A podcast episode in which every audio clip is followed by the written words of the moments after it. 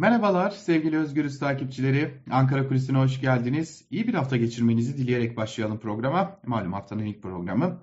Şimdi hatırlayacaksınız geçtiğimiz haftayı CHP lideri Kemal Kılıçdaroğlu'nun Roboski ziyaretiyle kapatmıştık. Daha doğrusu Şırnak Uludere ilçesine bağlı Gülyazı köyünde Roboski'li ailelerle bir araya gelmişti. Neden Roboski ziyareti diyemiyoruz tam anlamıyla?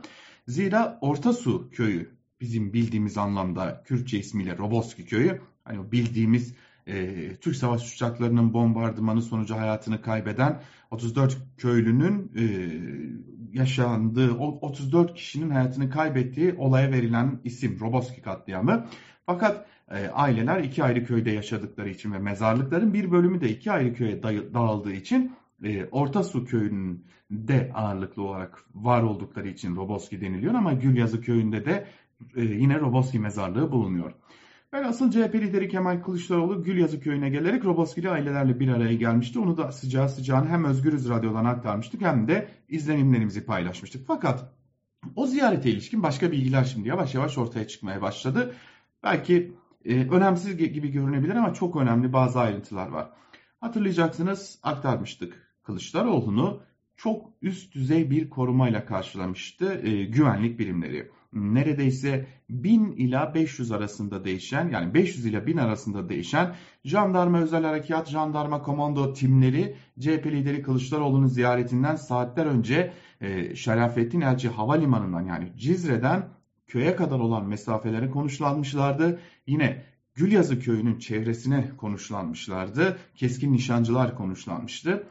Uludere ilçesinden ve Şırnak'tan çevik kuvvet ekipleri getirilmişti istihbarat birimleri Kılıçdaroğlu'nun ziyaretinden tabi daha önce haberdarlardı. Daha önce partiyle e, CHP ile iletişime geçip bu konuya dair bilgi almışlardı. E, günler öncesinden köyde bu konuya ilişkin hazırlık yapmaya başladıkları biliniyor.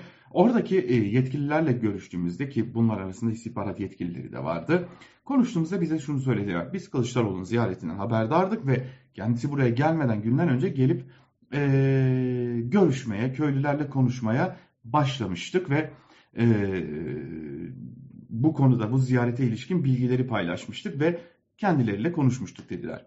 En nihayetinde Kılıçdaroğlu işte bu koruma çemberinin içerisinde e, Gülyazı köyüne e, geldi ve burada Roboskili ailelerle bir görüşme gerçekleştirdi. İşin ilginç tarafı şu. Kılıçdaroğlu normal şartlarda e, ziyaretlerinde zırhlı araç kullanmaz. E, bir yerde buna karşıdır.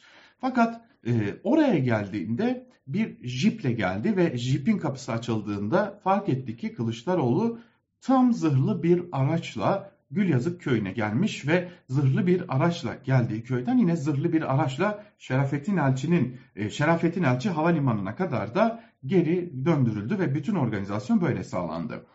Kılıçdaroğlu'nun Roboskili ailelerle görüşme gerçekleştirdiği bir evin bahçesiydi ve o evin bahçesinde e, bir toplantı gerçekleştirildi. Bir açık hava toplantısı gerçekleştirildi. Dikkat çekici olan şey ise şuydu sevgili izleyiciler.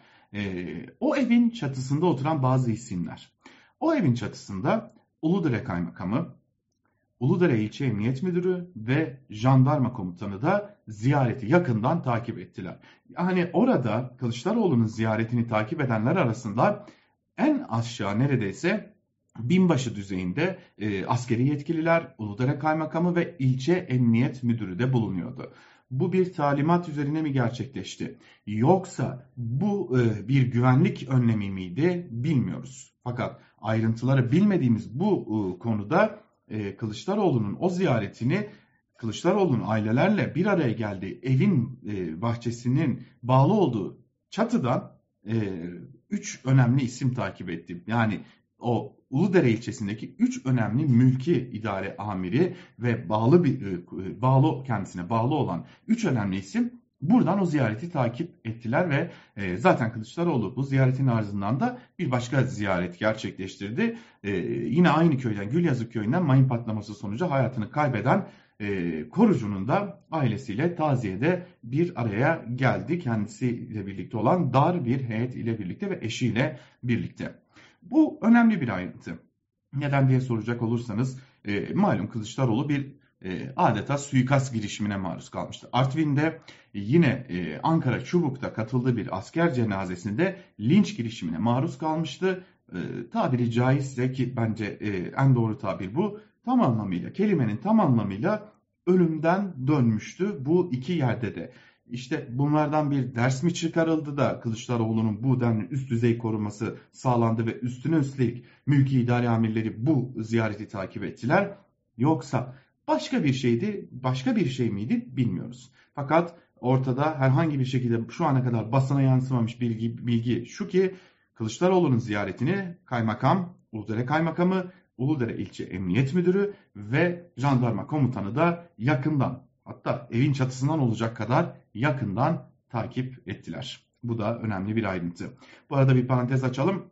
Kılıçdaroğlu yarın e, Edirne'de olacak. CHP'nin grup toplantısı Edirne'de gerçekleştirilecek ve Edirne'deki grup toplantısının ardından da CHP yine orada sokağa inip çalışmalarını yürütecek. Biz de yine Özgürüz Radyo olarak Kılıçdaroğlu'nun bu ziyaretini yakından takip ediyor olacağız ve oradan gelişmeleri de anlık olarak siz değerli takipçilerimize paylaşıyor olacağız. Ama bugünlük bu kadar diyelim ve noktalayalım programımızı. Bir başka programda görüşmek umuduyla. Hoşçakalın.